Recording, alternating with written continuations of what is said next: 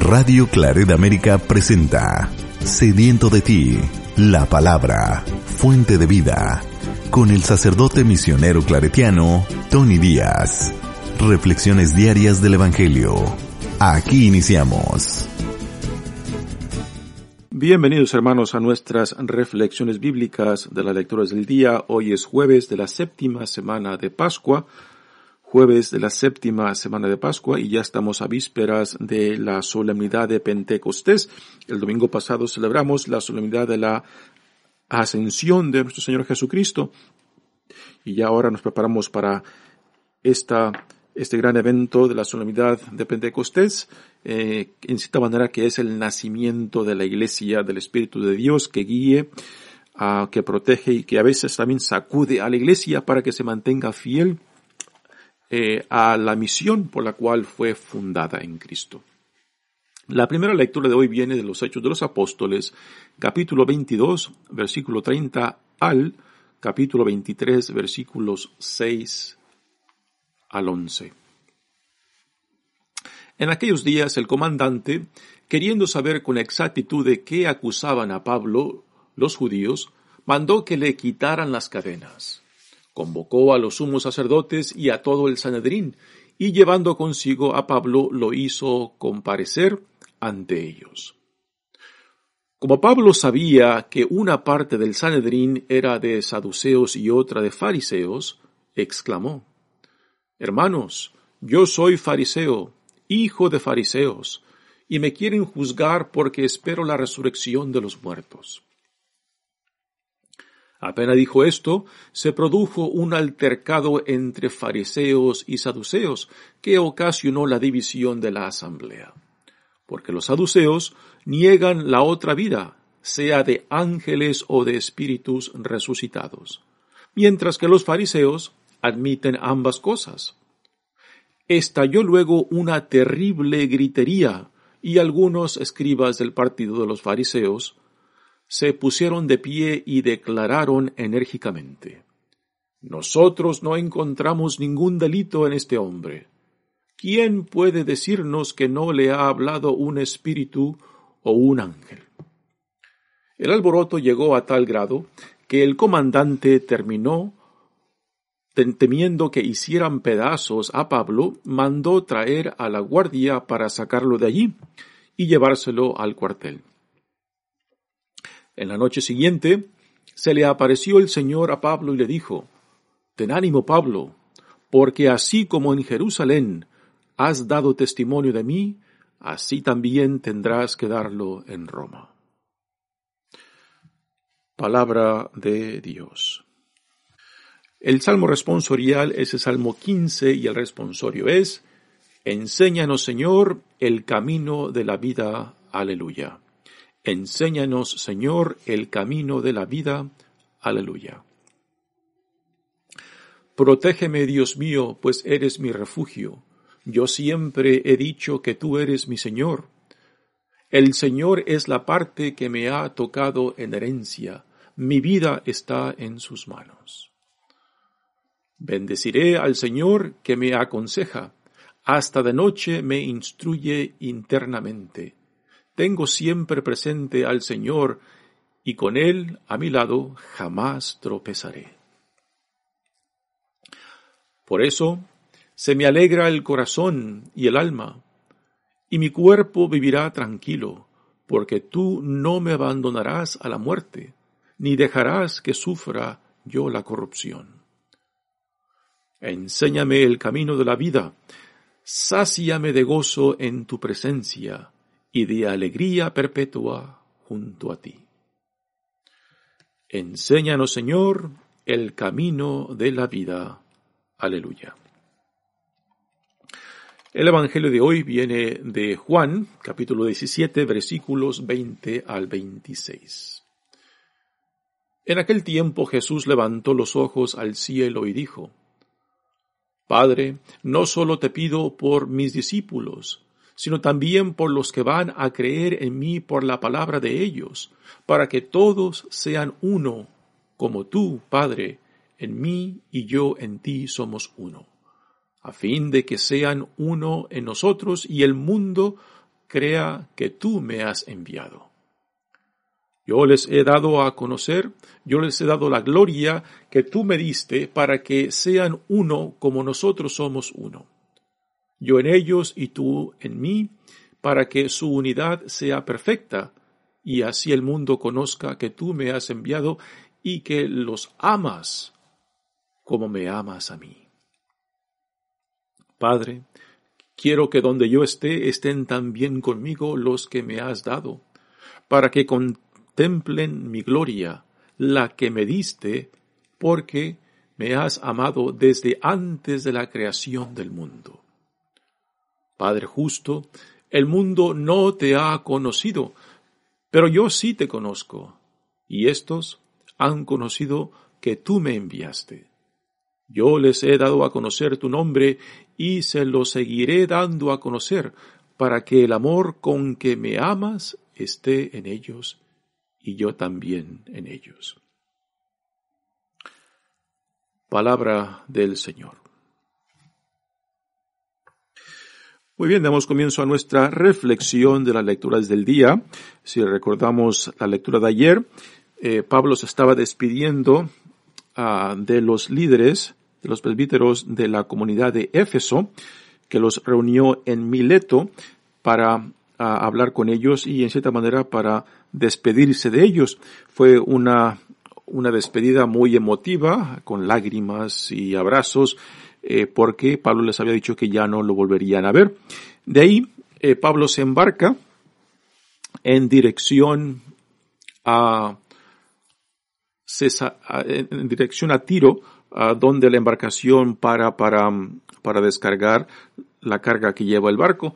Ah, después, entre la despedida de Éfeso hasta llegar a Jerusalén, pues hay una serie de eventos que, que, ocurren que no se narran en esta, en esta primera lectura de hoy.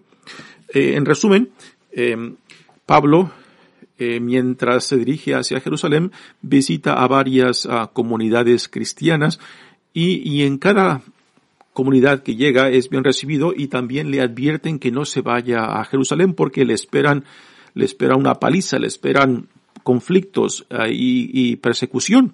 Pero Pablo, pero Pablo siguiendo el ejemplo ah, de Jesús, pues sabe que no puede evadir a, donde Dios lo lleva. Igualmente Jesús, Jesús nunca buscó los problemas, los problemas por problemas, ¿no? Cuando discernía que, que podía evadir la situación, la evadía.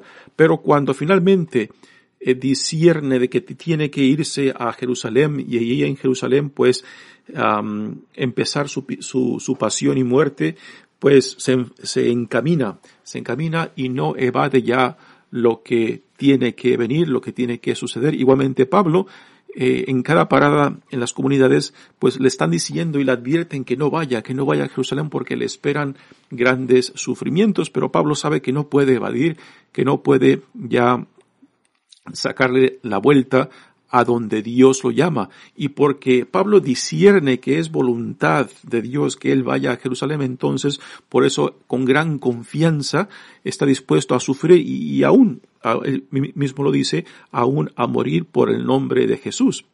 Por el nombre de Jesús. No simplemente por sufrir por sufrir. Y, entre esto hay una gran diferencia. Eh, como cristianos, no hemos de buscar el sufrimiento por el sufrimiento, no hemos de, de pensar que que el ser cristiano simplemente significa una vida de sufrimiento y de rechazo. No.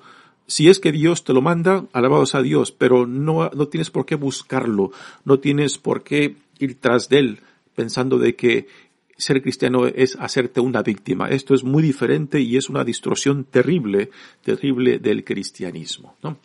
Así que eh, después de que Pablo llega a Jerusalén es bien recibido por la comunidad, por Santiago, que es el líder de la, el apóstol líder de la comunidad cristiana en Jerusalén, y Pablo les cuenta todo lo que ha transcurrido en, su tercera jornada misionera por lo que hoy en día es Turquía, Macedonia, y las conversiones que se han llevado a cabo, las comunidades que se han formado. Santiago, el líder de la comunidad cristiana en Jerusalén, le dice que en Jerusalén, pues a pesar del gran número de, ah, de conversiones entre los judíos, entre los judíos hay un número de personas que están opuestos a lo que Pablo predica, de que a los no judíos no es necesario que se, les, que se les, aplique la ley de Moisés y las tradiciones mosaicas. y esto parece que, pues, es rechazado por algunos de los judíos cristianos. Así que Santiago, el apóstol Santiago le, le dice a Pablo que, pues, que hay cierto conflicto y que el problema que supuestamente se resolvió en el primer concilio en Jerusalén, pues parece que todavía hay dificultades en aceptar la decisión que tomaron en, este, en ese concilio. En cierta manera, parece que Santiago, líder, líder de la comunidad cristiana, pues se siente acobardado eh, en implementar y, llevar a cabo la decisión que tomaron como, como iglesia, como, como, como comunidad.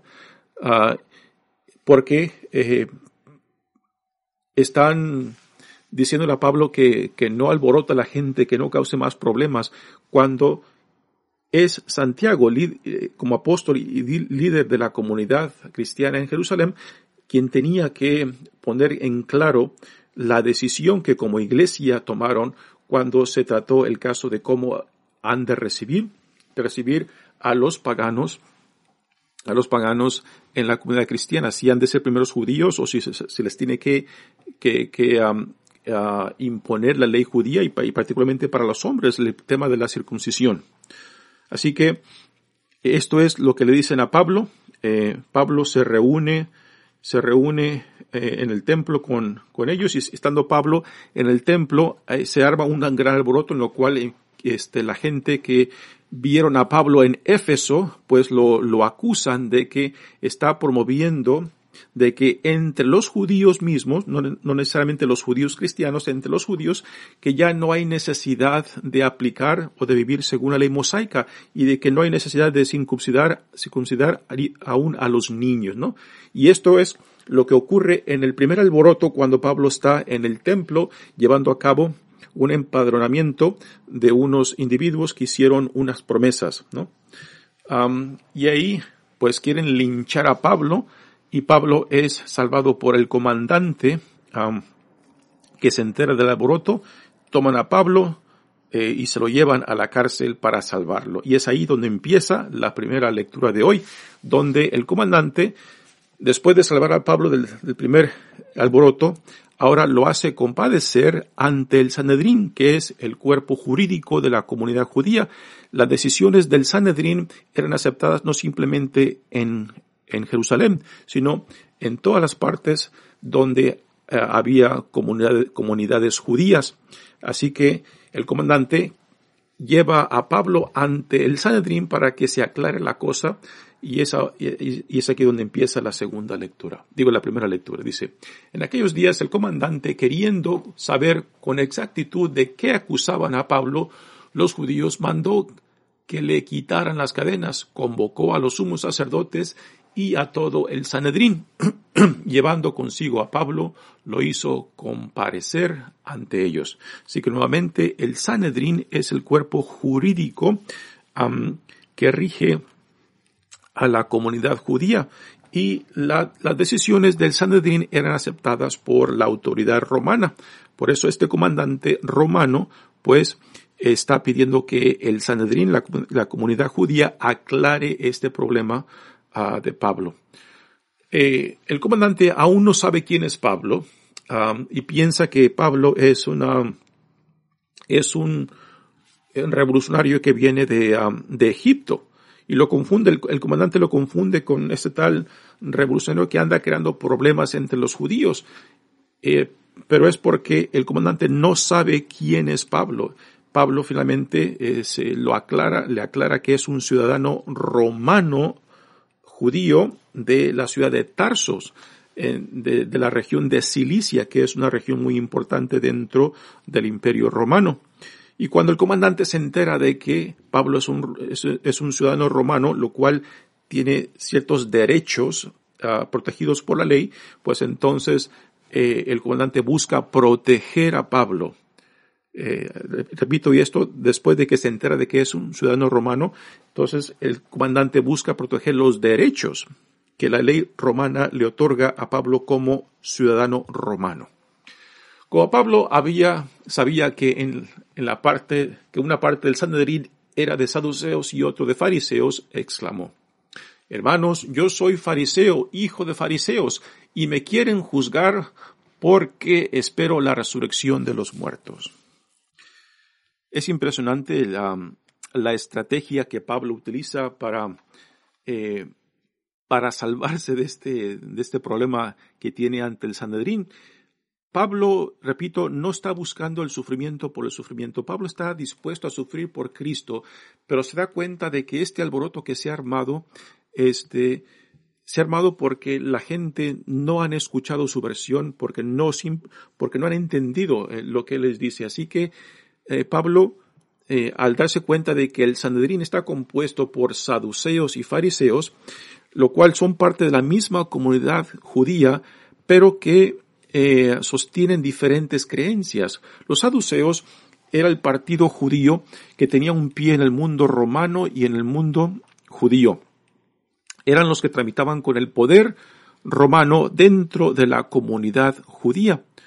Y ahora, en cuestiones de, religión, los saduceos, siendo, judíos, pues tenían unas creencias diferentes, por ejemplo, a los fariseos. Los fariseos eh, tenían, tenían por autoridad eh, la Sagrada Escritura compuesta por los primeros cinco libros del Antiguo Testamento que se les llama el Pentateuco y que se, le, se les atribuían a Moisés. Y después también la tradición profética que es un cuerpo en su totalidad, pues muy importante de la revelación de Dios por medio de los profetas que Dios constantemente mandaba a su pueblo. Y después también eh, los fariseos aceptaban la autoridad ah, y la tradición de ciertos ah, rabinos que en la historia pues daban ciertos comentarios sobre la, la Sagrada Escritura en torno a diferentes temas de la comunidad, ¿no? Sin embargo, los saduceos, los saduceos solamente aceptaban como escritura los primeros cinco libros del Antiguo Testamento, el Pentateuco, dentro del cual no hay ninguna mención de la resurrección, ni de ángeles, ni de espíritus. Así que Pablo se da cuenta de esta distinción de creencias entre los saduceos y los fariseos, y utiliza esta diferencia entre ellos para que en vez de enfocarse en él, Pablo, se peleen entre ellos mismos y al pelearse entre ellos mismos pues se olviden de Pablo. Y en realidad es una estrategia impresionante que Pablo utiliza para salirse de este problema, ¿no?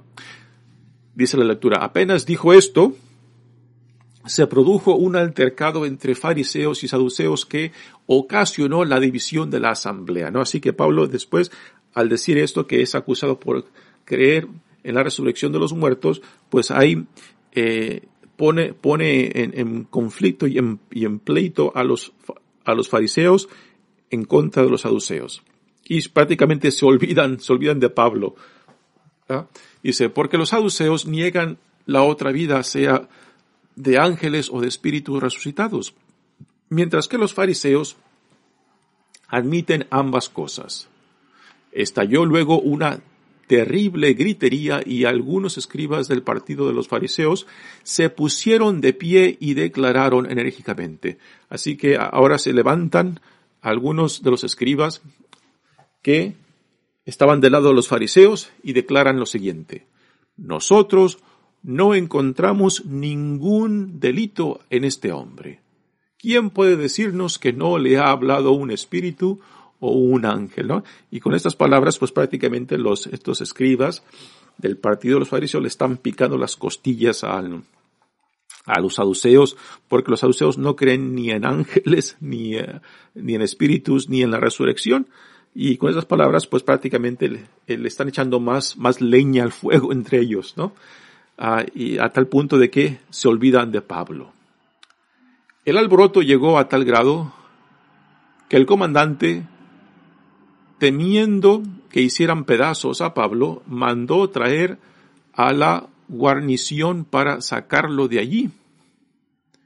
y llevárselo al cuartel. Nuevamente el comandante interviene para salvar la vida de, Pablo porque se ha armado este alboroto entre los fariseos y saduceos hasta el punto de que eh, eh, peligra de que vuelvan a darle otra paliza a Pablo. Ya, ya el día anterior, Pablo ya recibió una tremenda paliza cuando se encontraba en el templo y algunos de los judíos pues lo acusaron de que de que andaba promulgando el rechazo de la ley mosaica entre la comunidad judía y que ya no era necesario de que los padres circuncidaran a, sus hijos, ¿no? Pues ahora, otra vez, intercede o interviene el comandante para salvar a Pablo, se lo lleva a la cárcel otra vez para protegerlo. Y es aquí donde en la, noche Pablo recibe una, una visión que afirma el testimonio que él viene dando y que le dice de que así como ha dado un testimonio en Jerusalén, pues también se prepare para darlo en Roma. Y es aquí donde ya empezamos, se nos empieza a hablar acerca de la última jornada de Pablo en rumbo a Roma, donde es llevado como es llamado como preso y donde comparte un par de años encarcelado, pero también siendo encarcelado sigue predicando, sigue dirigiéndose a la comunidad cristiana judía en Roma para llevar a cabo su, su misión de evangelizador. Dice, en la noche siguiente se le apareció el Señor a Pablo y le dijo, ten ánimo Pablo, porque así como en Jerusalén has dado testimonio de mí, así también tendrás que darlo en Roma. Nuevamente en Pablo no, se ve ninguna actitud de victimismo, sino que toda situación, aún de sufrimiento, aún de encarcelamiento, ah, lo ve como una oportunidad para dar un testimonio del Evangelio de nuestro Señor Jesucristo. Muy bien, ah, pasemos ahora al Evangelio de hoy. En el Evangelio de hoy nos encontramos ya en la parte final de este largo discurso que Jesús da a sus discípulos que comenzó con el capítulo 14 y continúa hacia el final del capítulo 17. En este capítulo 17 es, es una oración que Jesús ofrece por tres, ah, por tres causas. La primera, por la misión que Dios le encomendó. La segunda, por los discípulos que Dios le dio y que Jesús fue formando y que también compartió su misión y ahora les dice que tienen que continuar con la misión que les ha encomendado. Y después, la tercer, el tercer motivo de esta oración es por los que vendrán después de sus discípulos. Y ahí entramos nosotros.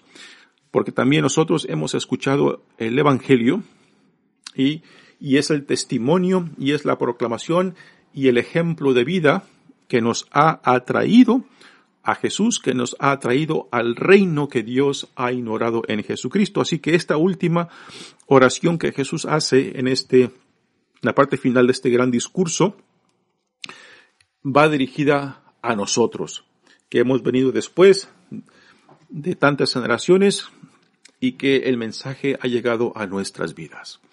Dice, en aquel tiempo Jesús levantó los ojos al cielo y dijo, Padre, no solo te pido por mis discípulos, sino también por los que van a creer en mí por la palabra de ellos. Nuevamente aquí entramos nosotros, ¿no?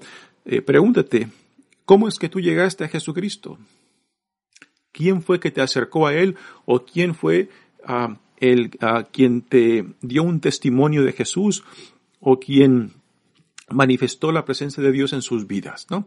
Y todos hemos llegado a Jesús por parte o por medio de otros, ¿no? Por la gracia de Dios, eh, la palabra de Dios, la, palabra de Jesús, el mensaje de Jesús, el mensaje del reino ha llegado a nuestras vidas por diferentes motivos, por diferentes causas, ah, por diferentes medios. El caso es de que aquí estamos y somos ah, los recipientes de esta buena nueva, somos los recipientes de este mensaje, el cual después a nosotros mismos nos hace también instrumentos, testigos y mensajeros de la buena nueva y del reino que Dios ha inaugurado en Jesucristo. Para que todos, y esta es la oración de Jesús, para que todos sean uno como tu Padre, en mí y yo en ti somos uno, a fin de que sean uno en nosotros y el mundo crea que tú me has enviado. Así que en esta oración de Jesús, el tema de la unidad ah, lo repite varias veces. Que así como Jesús y Dios Padre son uno en esa relación de intimidad, en esa relación ah, de, ah, de identificación con la voluntad del Padre, pues igualmente Jesús quiere que nosotros, sus discípulos, a nosotros los que también ahora hemos escuchado el mensaje de salvación, seamos uno en Cristo, seamos uno con Dios. Y que el mundo crea que tú me has enviado. Nuevamente, aquí el tema de que Jesús es el Mesías, Jesús es el Cristo, Jesús es el ungido, el enviado por Dios. Este es un tema que eh, se repite constantemente en el Evangelio acerca de la identidad de Jesús.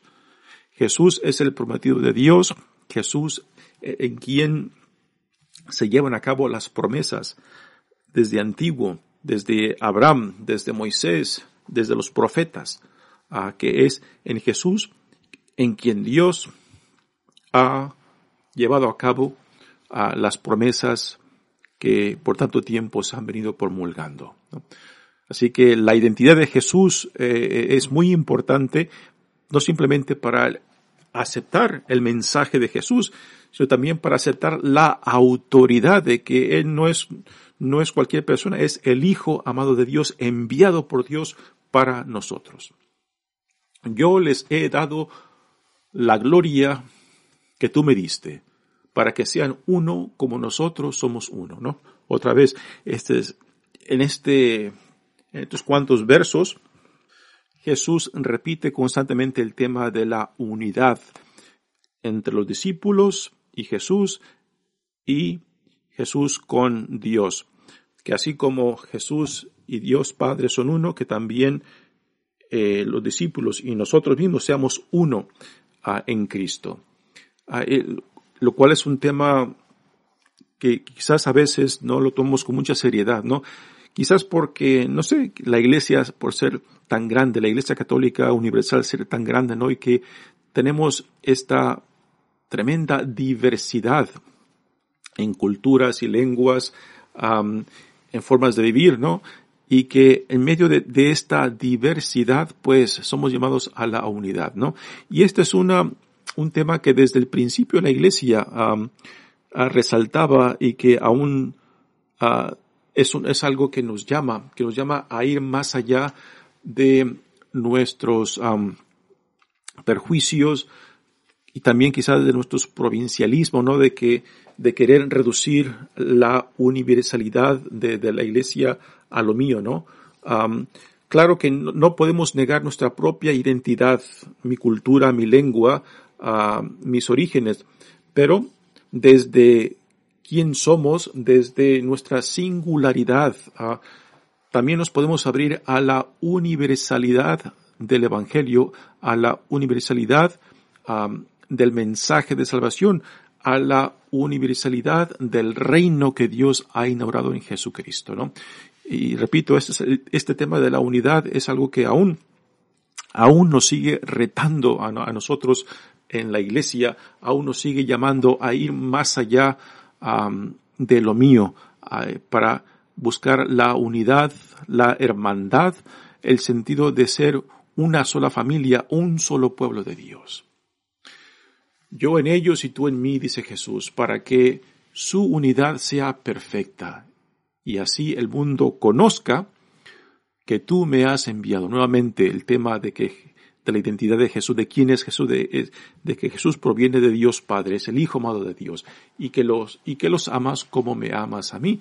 Wow, eh, qué palabras, ¿no? Que Dios, así como Dios ama a su Hijo, también Dios nos ama a nosotros, ¿no? Y ese amor solamente se puede entender, solamente se puede apreciar cuando nos esforzamos por vivir este sentido de unidad que solamente el amor de Dios, que solamente el Espíritu de Dios puede hacer posible. Por eso la gran necesidad de, como le dice Jesús, manténganse en mi amor, mantenernos en esta relación de intimidad y confianza para que este espíritu que brota del Padre y el Hijo, pues lleve a cabo esta unidad repito, más allá de nuestros provincialismos, más allá de lo que es mío.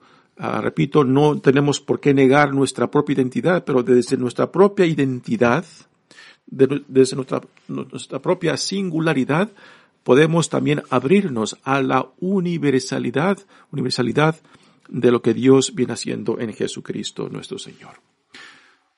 Nuevamente dice Jesús, Padre justo, el mundo no te ha conocido, pero yo sí te conozco.